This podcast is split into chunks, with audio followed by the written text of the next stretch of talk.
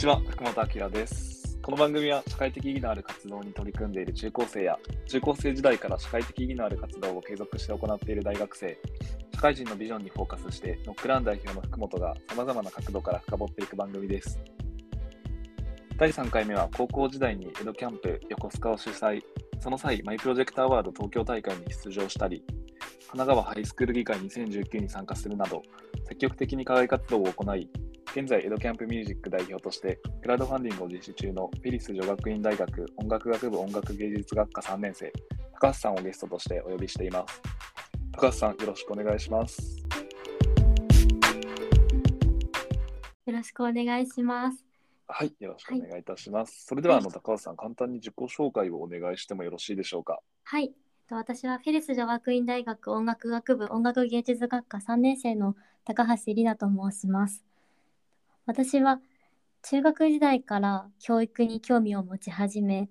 はいえっと高校時代もその教育に関係する課課外活動を行ってきまして、で、今は大学で音楽を勉強しながら将来は高校の音楽教師になりたいと思っております。で、えっと、中学時代もずっとピアノやあの合唱バレエなどを続けてあの音楽をずっと続けていてはい。であのでも部活動などはテニスをやっていたのでなんかあのそうですね。中学時代はその部活を結構頑張りながらもその音楽を自分の好きな音楽をあの頑張って聴いてという感じで、で高校になって本格的にその夢のためにあの夢というか教育に関係するお勉強をしたりとかあとその教育以外にもこの神奈川ハイスクール議会というあのイベントにも参加させていただいたりとかその自分の視野を広げるということを中高生時代はしてきました。ほう。はい、で現在は今大学3年生なんですけどあの江戸キャンプミュージックという音楽教育にあのついて話し合うイベントを企画しておりまして7月23日に実際にあの鎌倉の大船駅近くのコワーキングスペースの始まる学び場さんというところであの開催させていただく予定です。はい。はい、そんなあ感じでりがとうございます。はい。ありがとうございます。よろしくお願いいたお願いいたします。します。とえっとですね、高橋さんはあの前回私が対談させていただいた遠藤さんからのご紹介で知り合いまして、で本当にあの高校時代、先ほどの自己紹介に上がった通り、あのかなりアクティブに活動されていらっしゃったりとか、あの現在、江戸キャンプの中でもあのアタラクミュージックといったところの活動にも非常に力を入れていらっしゃるといったところで、今回、あの第3回目のゲストとしてお呼びさせていただきました。はい、そんなまあ高橋さんのビジョンに今回迫れればなと思っておるんですけど、まず最初にそうですね、高校時代に取り組んでいた活動についてあのもう少し詳しく教えていただいてもよろしいですか？はい。高校時代の時、えっと、まず高校1年生の時に江戸キャンプ横須賀ボリューム1を、えっと、主催して、はいそこであの音楽を音楽教員じゃなくてあの教員を目指す友達と一緒にあの主催を、主催をしてこう一番なんでしょうイベントを作り始めるところから開催するところまで全部自分たちでやるという経験をして、はいあ。のまあ、そうですねドキャンプとの出会いから始まると思うんですけどはい。まず私は先ほどちょっと自己紹介でもお話しさせていただいたんですけどあの中学中学校の頃にその私はとても学校が好きで毎日学校に行くのが楽しみだったんですけど、うんうんあのある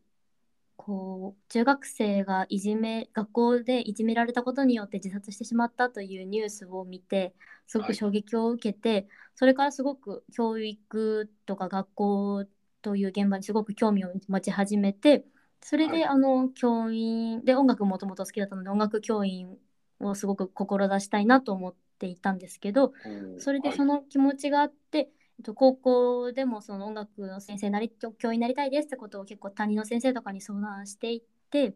はいで。そういったこともあって担任の先生が江戸キャンプ鎌倉というあの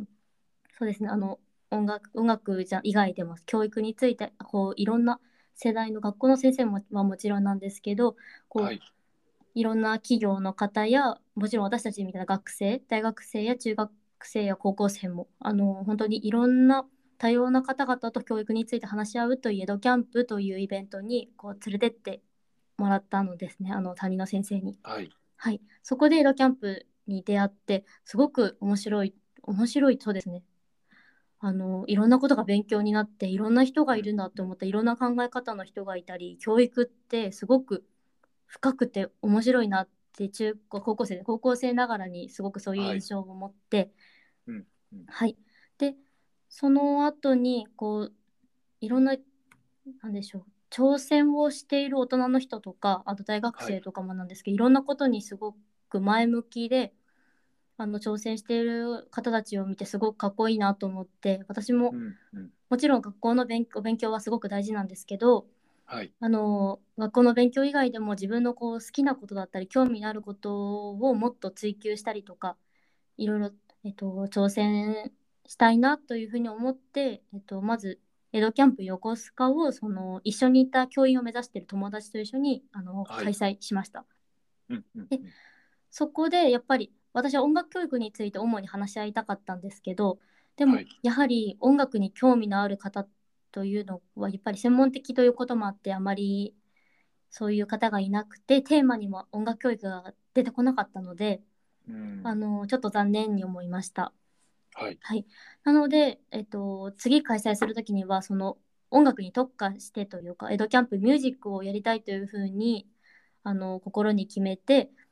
であの大学生な大学1年生からですねその江戸キャンプミュージックの企画を始めましたということで。でうんうん。ちょっと話が大学生になっちゃったんですけどで大学あ高校2年生で、えっと、その江戸キャンプについてマイプロジェクトアワード東京大会というところに出場してあのはい。江戸キャンプでこういうことを得て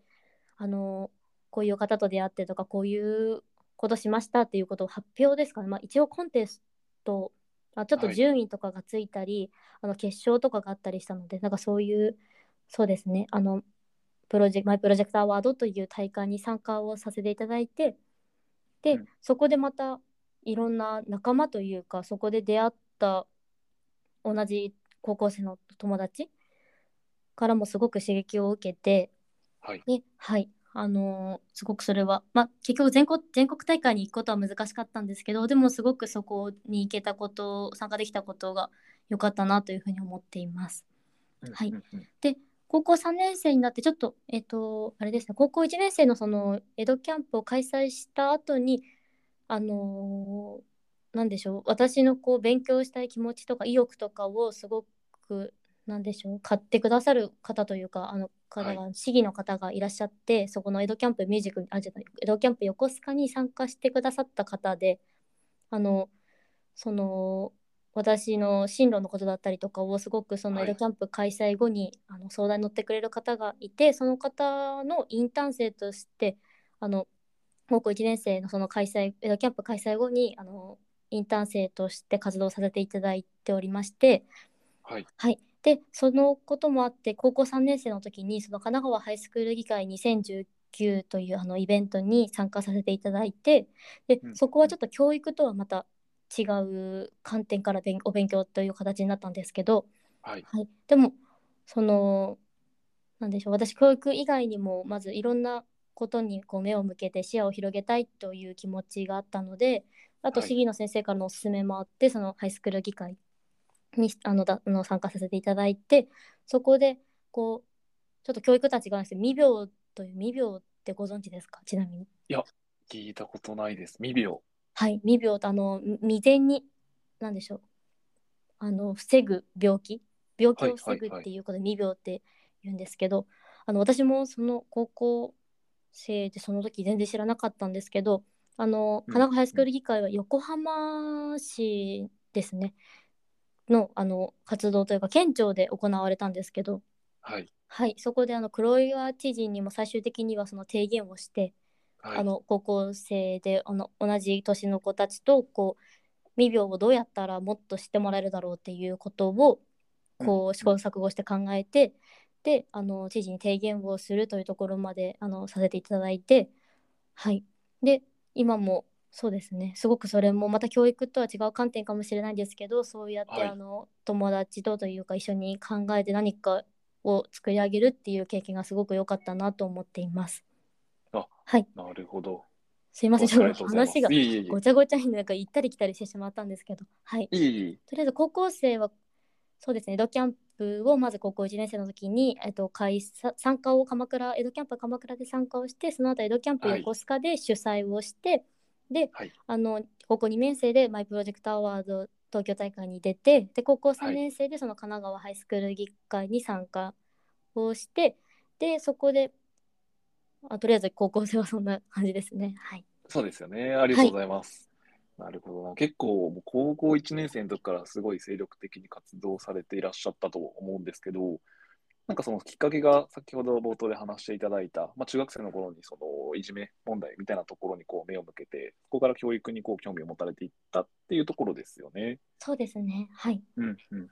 で、実際になんかその高校に入った時、高校に入ってすぐにその教員になる、なりたいというか、なんかそういったキャリアの話とかを相談できる場が実際に入られた高校にあったっていうような感じだったんですかね。あありましたねはいそうですね高校入った高校がすごくなんでしょうあのー課外活動とかもすごく応援してくれる学校で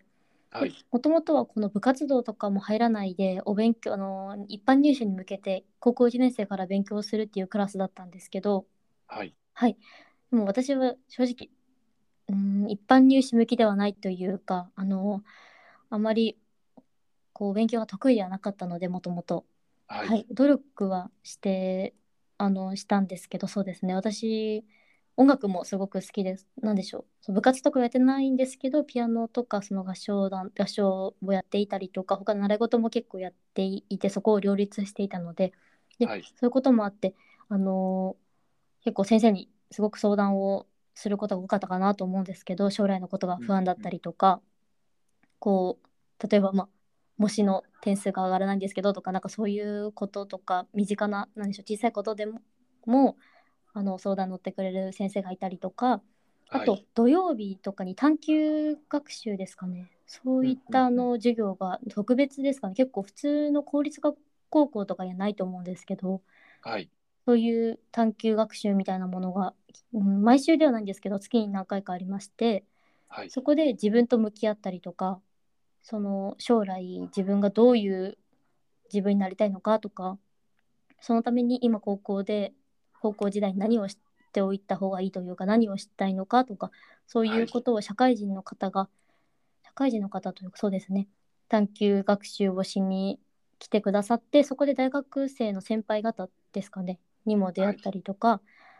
で先輩方が今大学でこういうことしてるよとかそれこそ今の私が今大学生になったのでちょっと今こういうことがすごくなんでしょう中高生の方にこう発信できてすごく嬉しいなと思うんですけど、はいうんうんあの私自身もその高校生の時に大学生や社会人の方からいろんなこう経験談だったりをあの教えていただいて、はい。はい、でこういいなって思ったりとかあのここはこう今のうちに頑張っとかないととかっていうことも教えていただけてすごく良かったなって思うんですけどうん。はいうんそういった時間があったり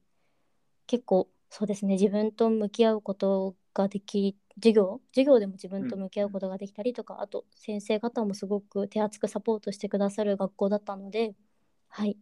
あのーなのでこう自分の道を探せたというかそうですねはい。と思います。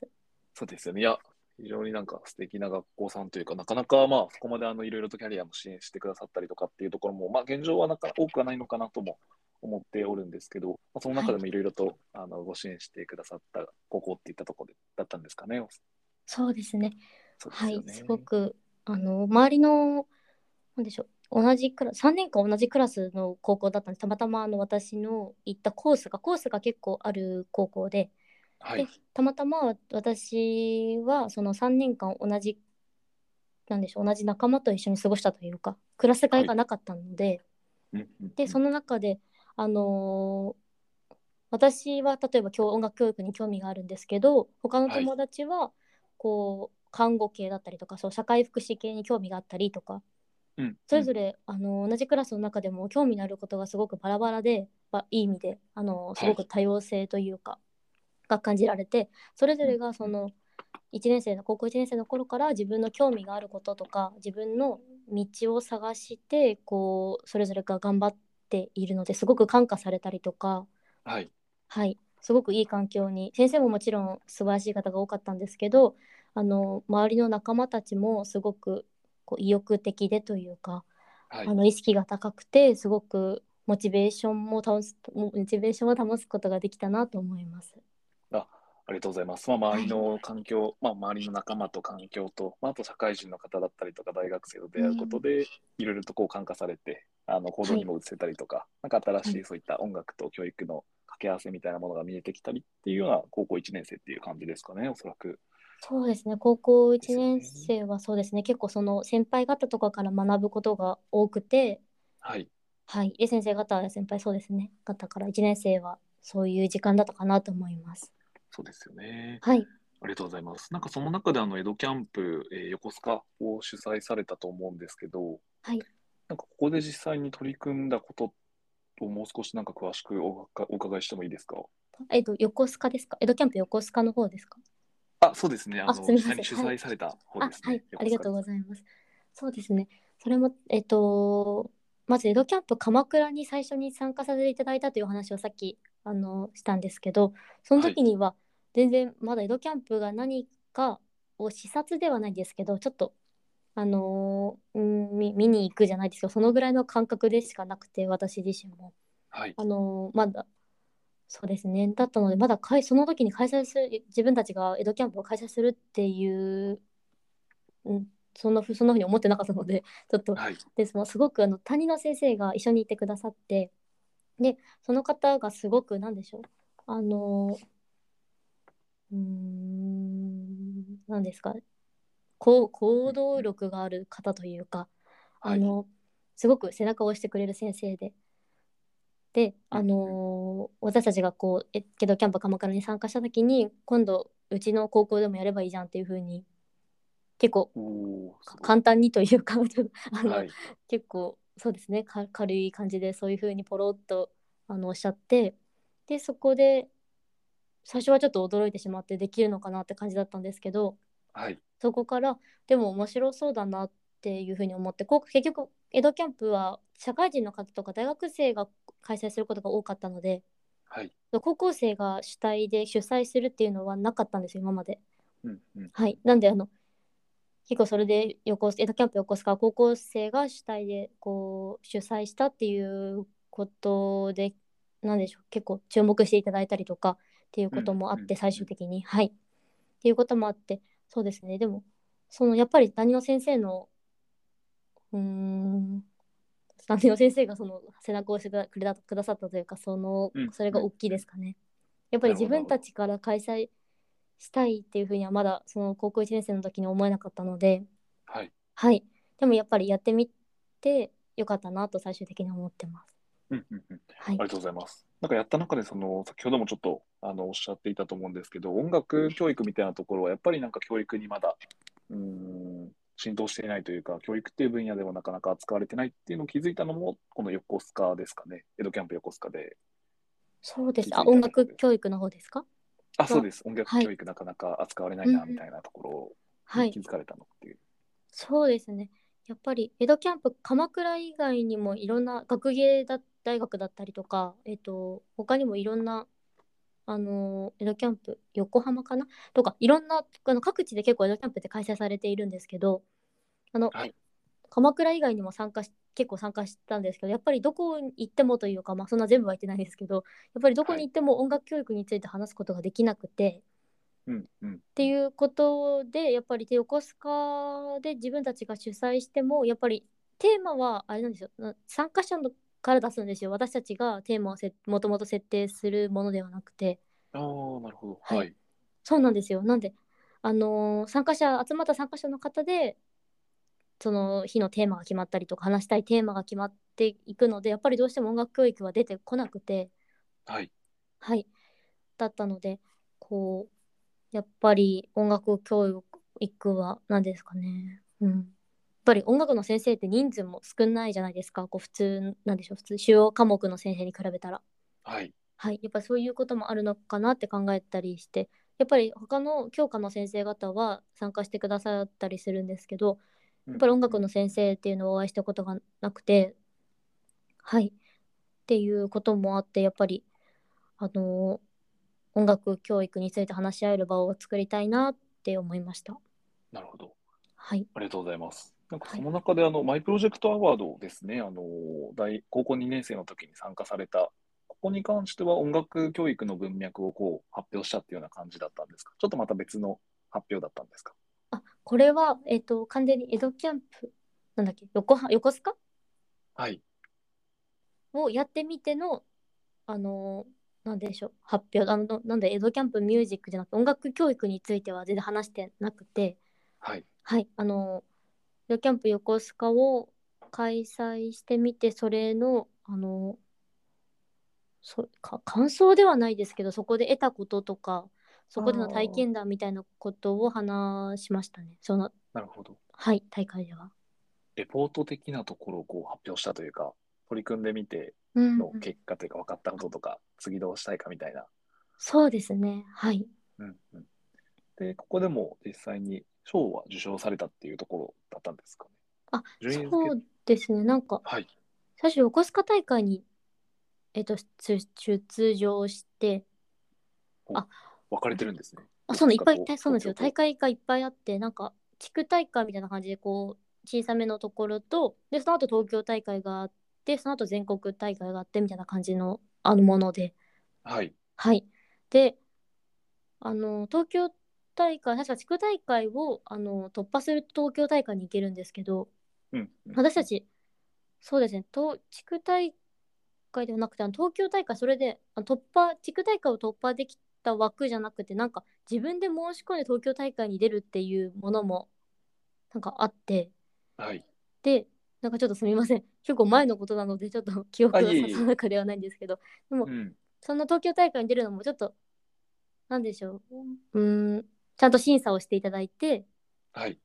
で、あの認められた団体だけが出れるっていう感じなので、うんうんあのそこでうん選抜というかあのそういうイベントだったのでやっぱりそこで賞ではないんですけどでも一応賞になるんですかね。わかんわかんないんですけど東京大会出たっていうことだけですかね一応。なんか賞,、うんうんうん。賞っていう賞は全国大会に出れ出れたらなんかもらえるんですかね。ちょ多分そんな感じだったと思うんですけど。ああ、なるほど。まあちょっとそこの辺はあれですよね。はい。記憶的にも古い古くなってしすまって。みません。まあなかなかそうですね。あれだと思うんですけど、はい。わかりました。ちょっとなんか本当にあの神奈川ハイスクール議会の話とかもいろいろと深掘りたいなと思ったんですけど、ちょっと今回はあの教育かける音楽の音楽教育といったところに焦点を合わせていろいろここからお伺いできたらと思ってまして、はいあと一点あのここでお伺いしたいのが、実際にあの音楽と教育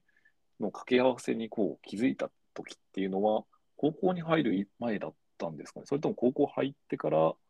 その音楽教育といったところをやっていきたいとかこう思われたんですかね。そうですね音楽と教育は中学生の時にもうすでに音楽教員っていいなと思っていたのでああ、じゃあその頃からぼんやりそうと。ですねはいうんうんうんなるほどですね。で、まあ、将来的には音楽教員になりたいし、まあ、教育っていったところにこう何かしら課題感も感じていらっしゃって、そこに携わっていきたいなっていう思いが、まあ、高校時代、高校入ってからの行動にもつながっていったっていうところですかね。そうですね。こう実際に音楽教育なんでしょう教育の課題意識とかを持ち始めたのははい。あの高校3年生からやっぱ大学1年生で大学に入って音楽の勉強をするようになってからがなってからかなと思うんですけどあの高校3年生から1年生にかけてですかね。はい。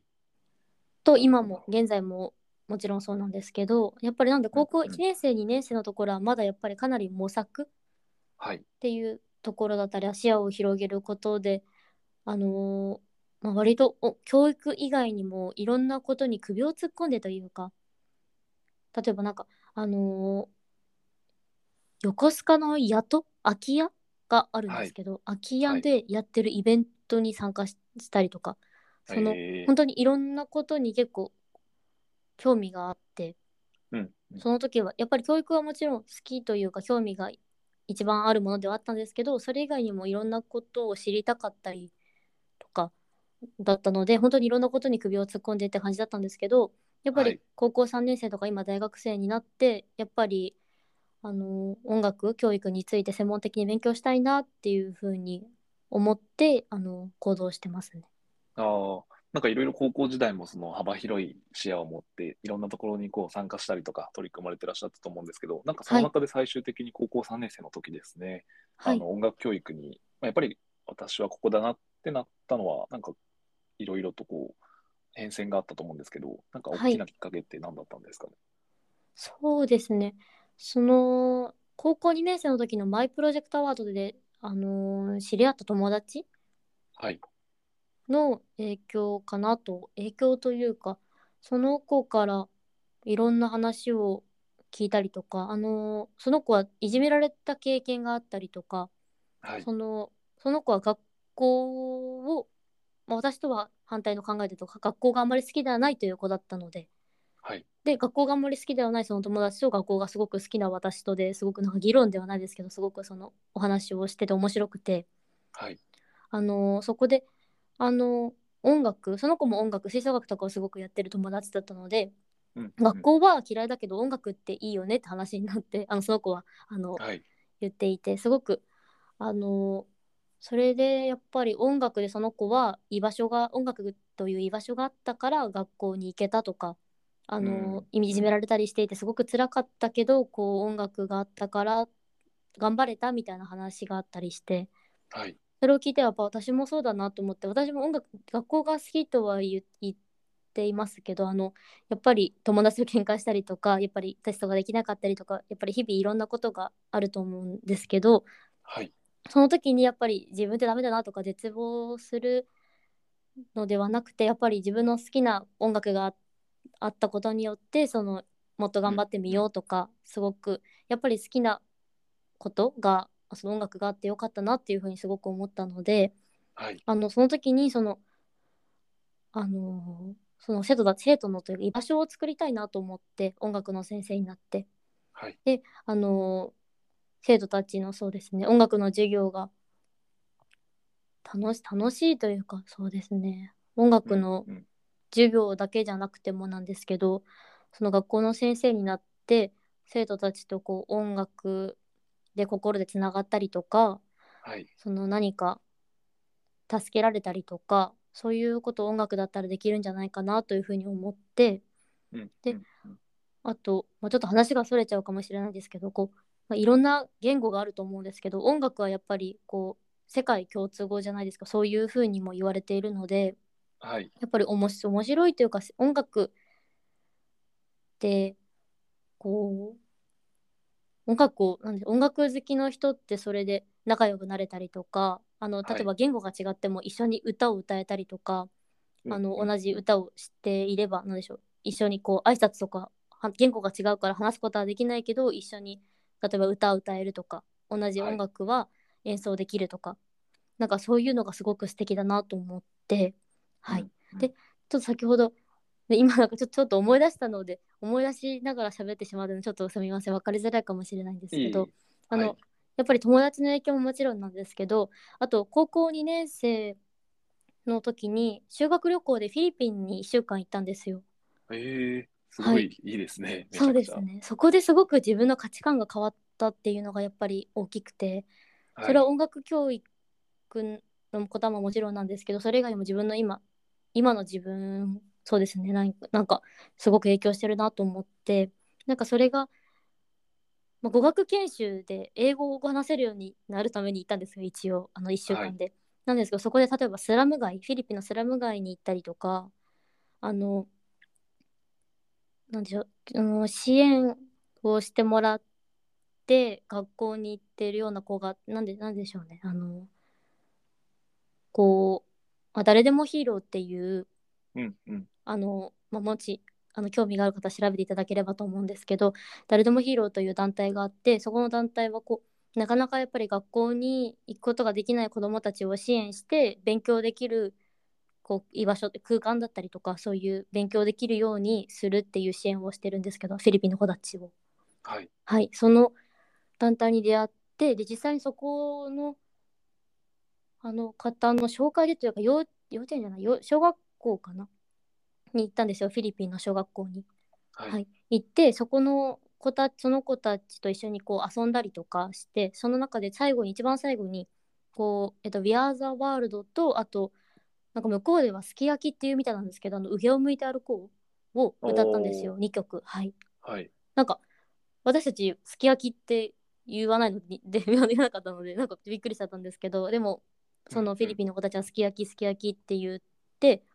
あの一緒に歌ったんですけどはい。はいでそれを歌ったことによって結局私英語がすごく苦手だ今も苦手ですけど苦手でその小学生とあ小学生？です小学生とコミュニケーションがあんまり取れなかったんですよその現地で。はい。はい、うんやっぱり挨拶ぐらいはできるんですけどうまく喋れなかったりとか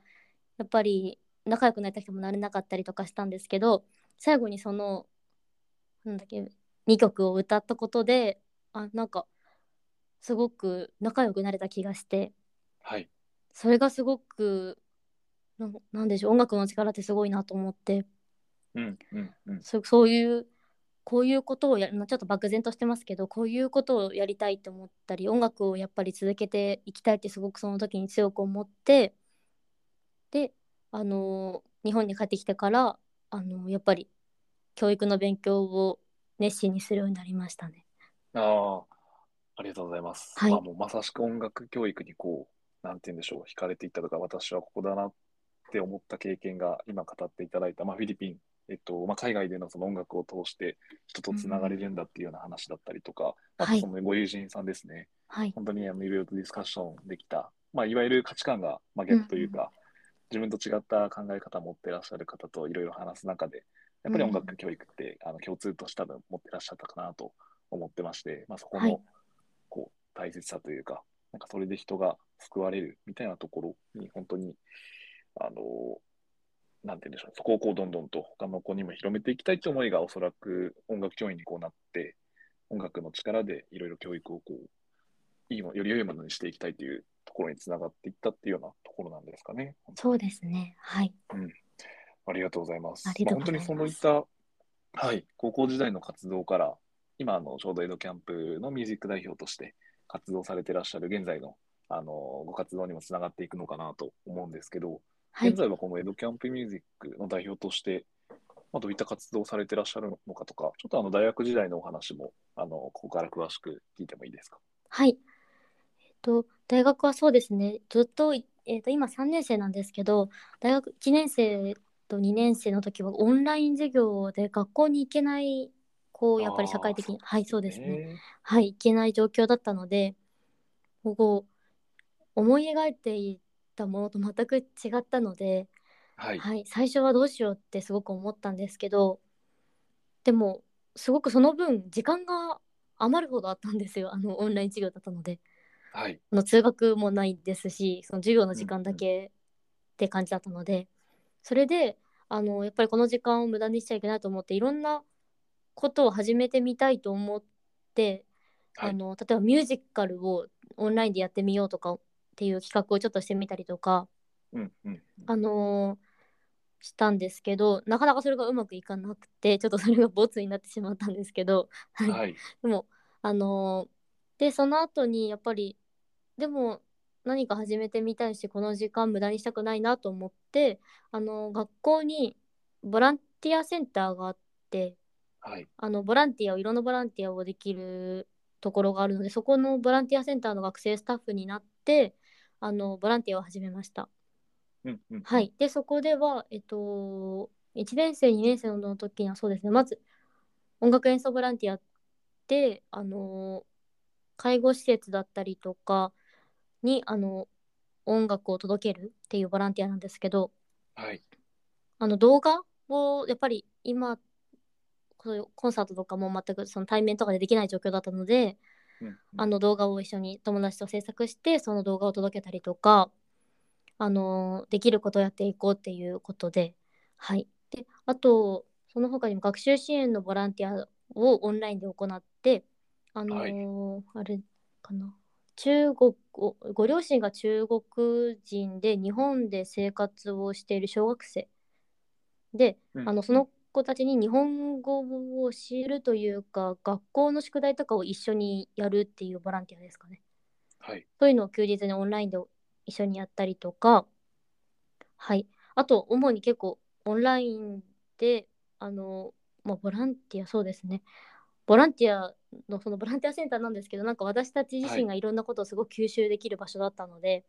はい。あのいろんな大学の教授の先生が先生にあのご講演いただいてというかあのいろんなお話を聞いたりとか、なんかどっかの国のどっかの国 忘れちゃった。なんか大使大使の方のお話を聞いたりとかなんか英語の勉強をさせていただいたりとかなんかそういうふうに結構オンラインの時間も結構自分私的には有意義に過ごせたのかなと思うんですけど、はい。3年生になってやっと、あのーそういう音楽演奏ボランティアとかも現地で現地というか実際にできるようになったのでそれであの介護施設でコンサートを行ったりとかあとその宿題を見るっていうボランティアもあの継続して行っていたりしています。で大学ではそんな感じでであの江戸キャンプの方は大学外での活動なのではい活動なんですけどそれはもう大学1年生の頃からですね。ちょっとコロナ禍もあって、まあ、それちょっと言い訳になってしまうんですけどなかなか開催ができなくてあのーはい本当は去年開催したかったんですけど今年になってしまったっていう形なんですけどはい。でもあの仲間一緒の志とか一緒に頑張る仲間もできてあのーうんうん。やっぱり音楽一緒になあの一緒に活動している仲間はあの音楽に興味がある子だったりとかあとあの実際に音大を卒業して今こう社会人であの働いている方だったりとかあと教育に興味がある方だったりとか、デザインに興味がある人だったりとかあのあと音楽がすごく好きでとか主に音楽と教育に興味がある人が集まってあの活動してるんですけど、はいはい。えっと、今はそうですね。えっと、どどういう活動ですか？エドキャンプの活動内容ですか？あ、そうですね。エドキャンプミュージックの今あのはい代表としてやってらっしゃる活動というか、まあこれからやっていこうとされてる活動ですかね。はい、そうですね。えっと、基本的に今は、その4月、7月23日に開催するので、そのか開催に向けて、あの、活動してるんですけど、まあ、主に、こう、ゼロ01で、01で始めたってわけではないかもしれないですけど、エドキャンプがもともともあの世界各国で行われていたりとか、もともとあるものなので、はいでもやっぱり江戸キャンプでそういう、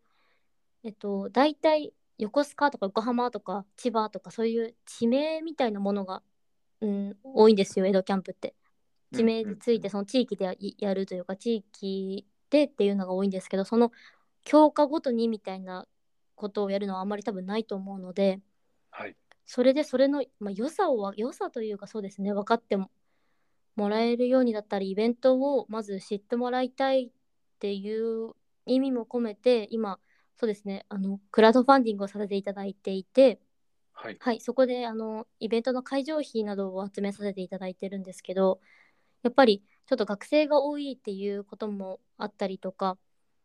であのちょっと会場費とかそうですねあのなかなか集めるのが難しかったりしたのであの私たちのこう活動を応援してくださったりとか何か私たちのこのビジョンあの音楽教育に対する思いだったりとかはいに賛同していただける方がいたらあの支援していただきたいなという気持ちで今始めておりましてはい。で今そうですねありがたいことにもう86%ぐらい達成させていただいてるんですけどはいはい。でもそれでやっぱりクラウドファンディングをやることによってその団団体エドキャンプミュージックとしての活動の理念だったりとか目指すところだったりとかあの開催して終わりじゃないじゃないですかそのイベントとかって。開催して、ね。はい。その先にどうしたいのかとかその、まあ、もし継続とかができなかったとしても今一緒に頑張ってるその実行委員の人たちがその先にどうしたいのかとかはい。なんか音楽教育をどうしていきたいのかとかって私自身はもちろんですけど他のその仲間もすごく考える機会になったのではい。あのそうですね。やっぱりクラウドファンディングさせていただいてよかった始めさせていただいてよかったなと思うんですけどはい。うんうんうん。でその他にも今あの、ま、今というかそうですね。あの最初はポスター作りのデザインから始めてとかはい。あのーで会場を探してで会場費がやっぱりかかってしまうのであのクラウドファンディングの準備をしてクラウドファンディングの準備がやっぱり一番大変だったので、そうですよね。そうですねあの、うんでもすごくこういうのクラウドファンディングの経験も学生時代にできたのはすごく良かったなと思うのでうんうんはい。で、今後はやっぱり参加者集めがちょっと結構次のステップで大変になってくるので、やっぱり、あのーいろんなところ、そうですね、お知り合いの声をかけたりとか、今こういうあのラジオなどにも出演させていただいて、宣伝宣伝というかそうですね、あのお話しさせていただけてすごくありがたいなと思うんですけど、はい。はい。はい、そんな感じで、えっと、今、江戸キャンプミュージックはなので、クラウドファンディングをあの実施中でして、7月20、2022年今年のあの7月23日に、えっと、神奈川県の鎌倉、鎌倉は多分有名だと思うんですけど、観光地なので、はい。鎌倉の大船駅というところからすごくあの近いコワーキングスペースの始まる学び場さんというところであの開催させていただくことが決まっています。はい、はいそうですね。で、今後もその私自身はそうですね、もうあの音楽教育に今後も携わっていったりとか研究していけたらなと思っておりまして、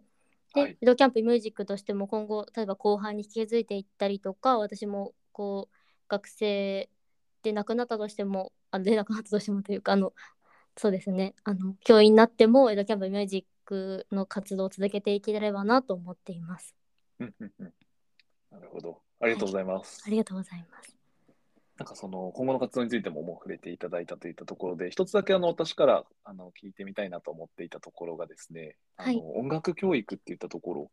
がまだあまり世の中にも浸透していないあのところかなと、まあ、そういった課題感も高橋さんをあの感じられていらっしゃるのかなと思っておるんですけど、実際にこれから高橋さんが成し遂げていきたい、いわゆるその音楽教育って具体的になんかどういったことなのか、なんか高橋さんなりの音楽教育のあの定義というか、なんか考え方みたいなところ、少しお伺いしてもいいですか？あはい。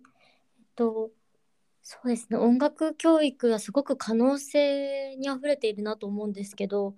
やっぱり、り音楽、学校とかで音楽の授業っていうと、人によってはやっぱり、うーん、楽な授業だなとか、ね、寝てもいいんだろうなとか、あの、あんまりちゃんとやらなくてもいいんだろうっていうふうに思う人が多いかなっていう印象がすごくああるんですけど、やっぱりどうしてもこう数学とかだとすごく入試に絶対に使うものだったりとか将来あの数学での授業で習ったことを活用できたりとかっていうのが多分あの分かると思うんですけどやっぱり音楽ってどうしてもそういうふうに例えば主要科目ではなくて副教科と言われてしまいますしあの、ちょっとどうしてもやっぱりあの学生からすると順位が順優先順位的に低くなってしまうものなのかなとかと思うんですけどでもやっぱりその音楽教育によって得られる効果というかその情操を豊かにしたりとか想像力を豊かにできるとか今の時代にすごく必要なこと必要な能力を音楽であのなんだなんだ音楽で身につけられ身につけさせることができると思うのでなんかはい。そういったところを私も今後もっと研究していきたいなと思うんですけど、はい。はい。あの音楽の授業で言うとそういうことだと思うんですけどであと授業以外で言うとというか音楽教育そうですね。やっぱり音大が結構うーん音大についてそうですね。私もすごくいろいろ興味を持って今まだ勉強中なんですけどやっぱり音楽大学というとすごくお嬢様だったりお金が有り余っている人し一部の人しか行けないというイメージが強いかなと思うんですよ。あのうんうん。やっぱり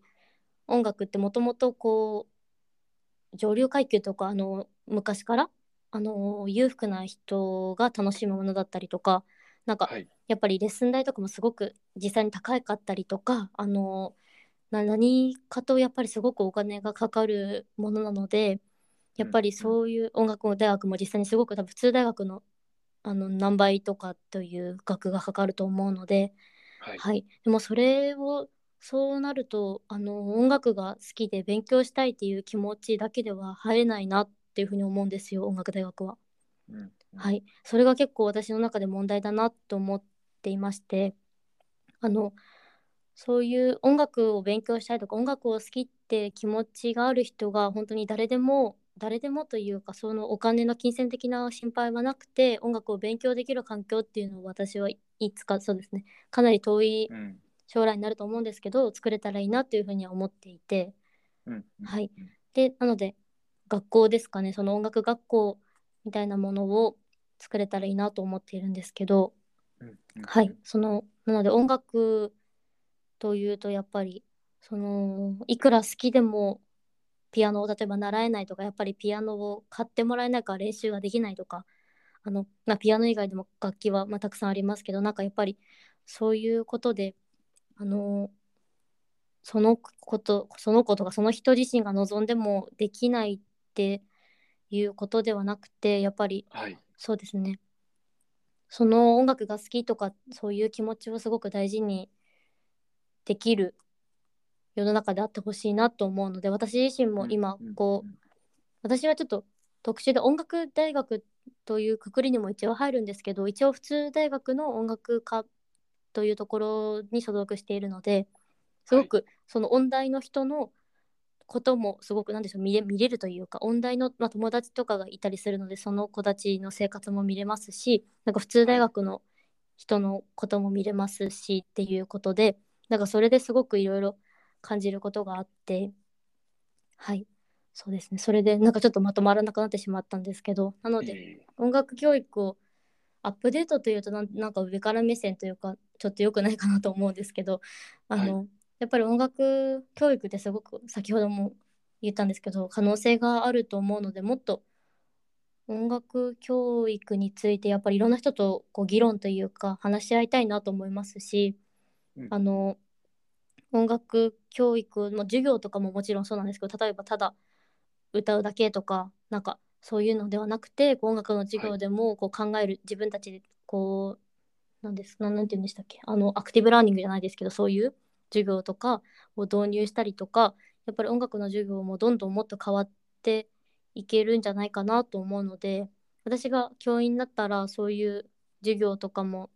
そうですねもっと生徒のためになるようなことを導入できたらなとかって思いますね。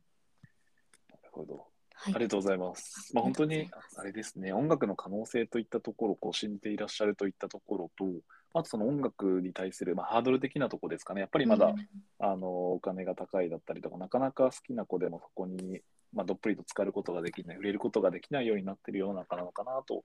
あの話を聞きながら想像しておりまして、はい。そこの音楽のハードルを下げていく、よりあの本当に音楽好きな子が音楽にこう触れられるだったりとか、まあ、音楽好きじゃない子でも音楽の魅力を感音楽に魅力を感じて、なんかそこから新しいうーん発想を得たりだとか、うんなんかそういったつながりを音楽とこうつながるみたいなところをこう得ていく世の中っていったところが、私の聞いているなんか高橋さんがこう目指していかれる世界観みたいなところなのかなとはい思って聞いてました。はい、ありがとうございます。はい、ありがとうございます。うんはい、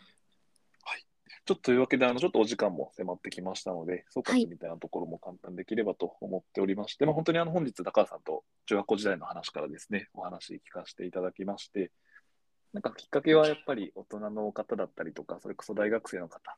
と触れ合うところから、あのなんかそこで教育といったテーマにもこう目覚めたりだとか、もともと音楽を小さい頃から好きだったっていったところから、そこは掛け合わさってきて、えーまあ、いろんなあの高校時代とか教育以外の領域、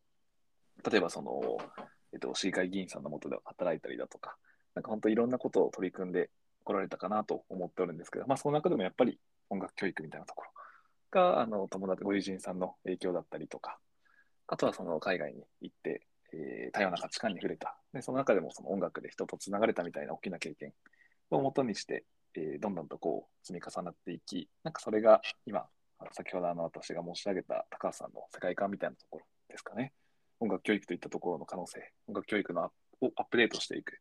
といったところにつながっていったのかなと、あの個人的には感じました。はい、はいあ、りがとうございます。ありがとうございます。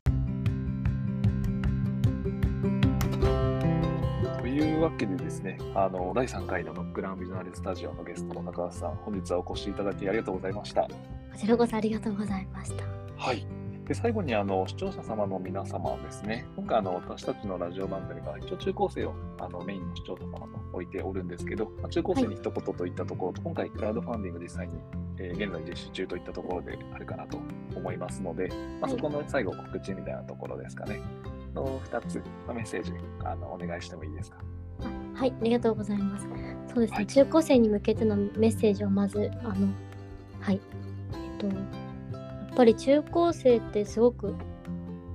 多感な時期というか繊細でいろんなことがそうですね。私自身も振り返ってみるとやっぱり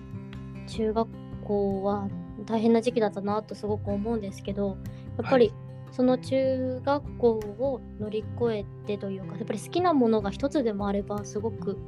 うん幸福度が上がったりとかあの何か他の嫌なことでも頑張れるのかなと思うので自分のまず何が自分は好きなのかなとかそういうことを考えてみたりとかっていうことからまだ中学生は始めてみたらいいのかなと思うんですけどはい。でその後にそのスキーがあると高校でもその、まあ、例えば部活動とかでももちろんすごくいいと思いますしその他でも部活動とか学校のその環境というか学校以外でもいっぱい居場所とかそういう場所はいっぱいあると思うので例えば私がさっきいろいろ話させていただいたあのなんだっけ江戸キャンプの場所だったりとか、あのそういうものもあったりとかであのそれが結局今将来につながって今私は教員になりたいっていう夢ができていたりするので、まあ、夢を持た絶対に持たなきゃいけないっていうわけではないと思うんですがでもはい。すごく好きを大事にしてほしいなと思って、でその上でその何か本当に大きい何かすごくしなきゃ例えばイベント開催しなきゃいけないとかそういうことは全くないと思うんですけどすごく小さな一歩からあの何か調べてみるとかちょっと誰かに相談してみるとかそういうことから始めてみると何かそれがすごく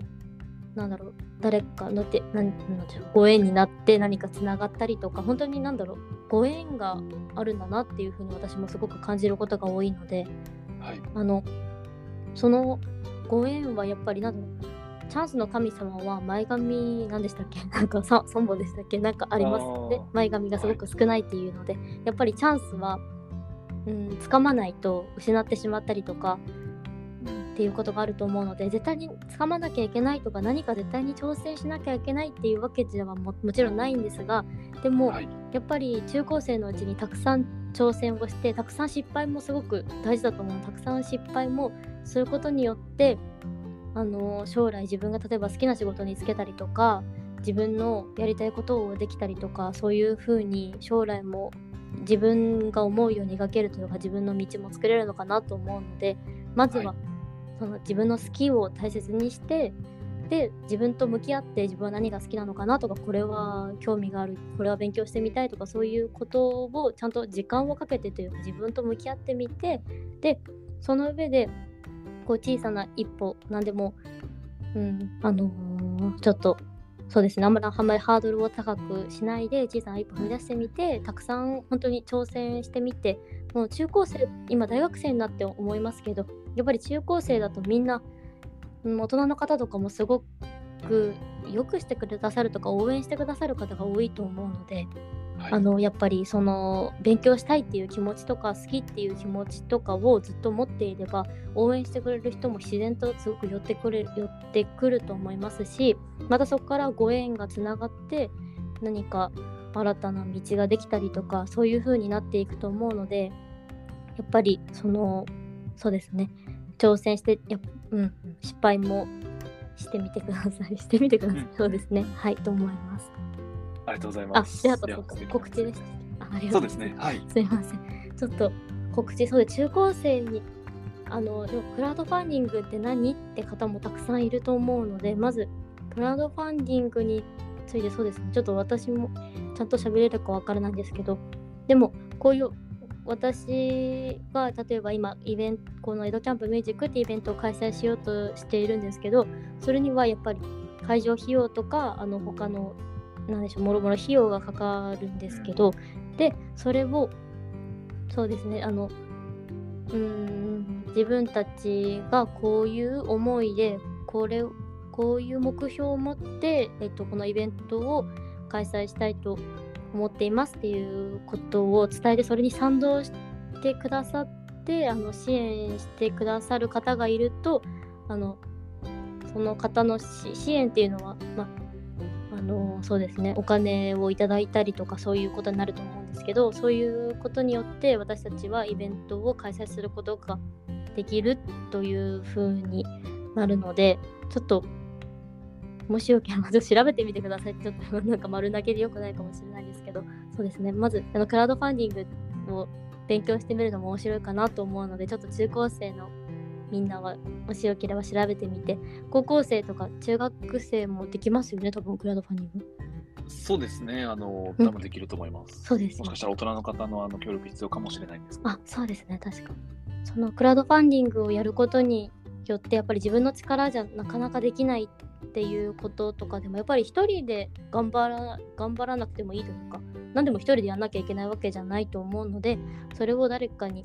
こうちゃんとやっぱり自分の思いとかを伝える必要はあるんですけどその協力してもらったりとか支援していただくもちろんリターンって言ってその、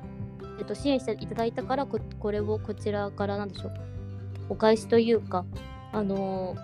そのリターンっていうものがもちろん必要なんですけどそういうこともできるのでその中高生の皆様何かやりたいと思っても例えばその資金の問題とかでできないっていうことだったらクラウドファンディングっていうのも視野に入れてみるといいかなと思いますね。はい、でちょっとクラウドファンディングの話になっちゃったんですけどあのなんか説明は多分私じゃなくて他の人に聞いた方がいいと思うんですけどすいません。あのでも私も実際に初めてなんですけどクラウドファンディングをキャンプファイヤーさんであの今実施させていただいていてであの期間がえー、っと7月の16日までですね。16日までなんですけどあのぜひその私たちの思いがそのクラウドファンディングのなんでしょうページに載っているのであの支援していただきたいという気持ちよりはそのまずページを読んでいただいてその私たちがどういう思いを持っているのかとか音楽教育について少しでも興味を持っていただける方がいたらいいなと思うので。でその上であのもし支援してもいいよという方がいたらぜひあの始まる学び場の利用チケットがリターンとしてついたりとかあと、まあ、江戸キャンプのレポートとかその他いろいろリターンも用意しているので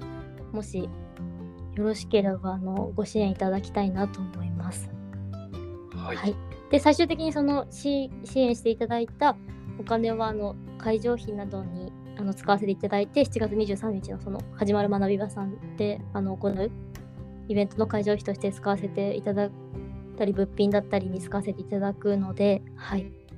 まずそのページをあのプロフィールのところに貼っていただくということなのでページを。あそうですよ。あのあそうですね。はい。概要欄にあのこちらのクラウドファンディングのページは貼らせていただきますので、はい、ありがとうございます。なのでそちらに一度目を通していただければすごく嬉しいです。はい、ありがとうございます。